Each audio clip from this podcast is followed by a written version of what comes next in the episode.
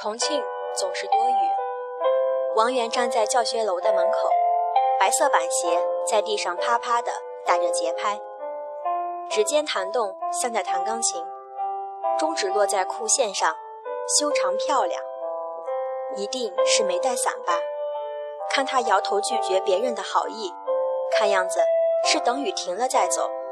他家似乎并不远，他总是自己一个人走回家。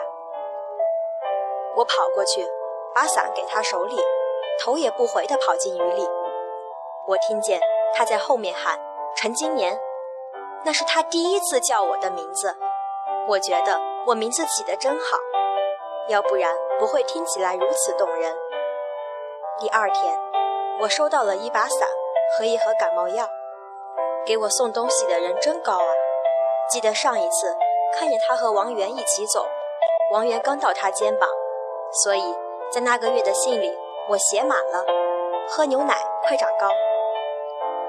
那盒感冒药我吃了一粒，所以我知道那个牌子的感冒药比糖还甜，但我不想给任何人推荐。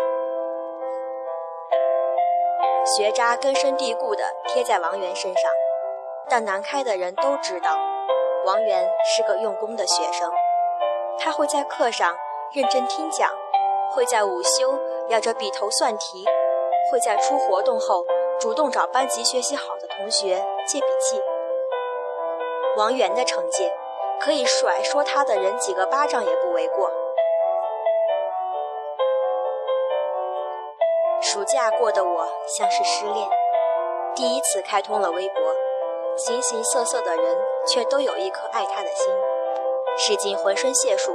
为了那个人，因为自己的存在而更加闪亮。同时，我也知道这个世界上有另一群人，会因为不喜欢而把最恶毒的语言强加给一个人。世界的悲喜险恶不过如此，那个人依然闪亮，更加闪亮。